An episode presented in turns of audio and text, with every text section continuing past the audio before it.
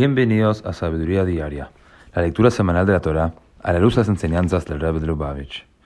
En la segunda lectura de la Parashá de Kitavo, Moshe repasó junto al pueblo judío los plazos para ofrendar los diezmos anuales de la producción.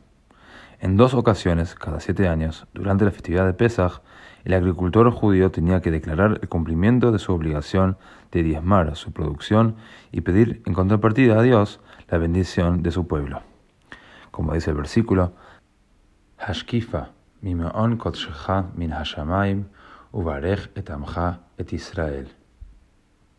Observa desde tu santa morada, desde los cielos, y bendice a tu pueblo Israel.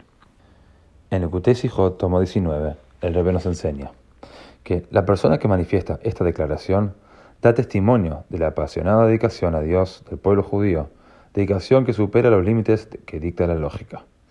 A cambio de esta devoción irracional, pedimos a Dios que nos trate irracionalmente y corone nuestros esfuerzos con un éxito que sobrepase todo aquello que podríamos esperar de manera racional. No deberíamos considerar dicha irracional devoción a Dios como voluntaria o complementaria.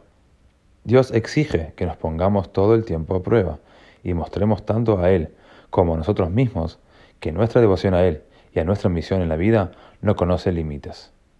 A cambio, él nos colma de bendiciones también sin límite, transformando incluso situaciones difíciles en bondad tangible.